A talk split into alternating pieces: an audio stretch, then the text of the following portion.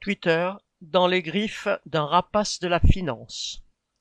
Le 27 octobre, le milliardaire Elon Musk, déjà propriétaire de l'entreprise automobile Tesla et de la société de lancement du vaisseau spatial SpaceX, a racheté le réseau social Twitter pour 44 milliards de dollars.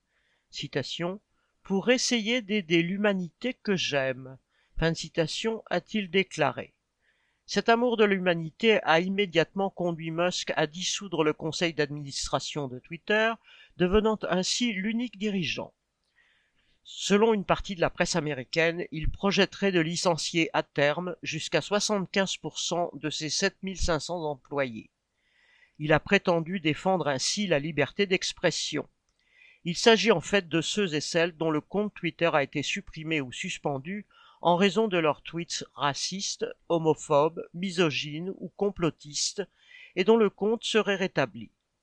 Les plus connus d'entre eux sont Donald Trump, évincé de Twitter en janvier 2021 après l'assaut du Capitole, ou le rappeur Kanye West, dont le compte, suspendu après ses propos antisémites, a été réactivé dès le lendemain du rachat par Elon Musk.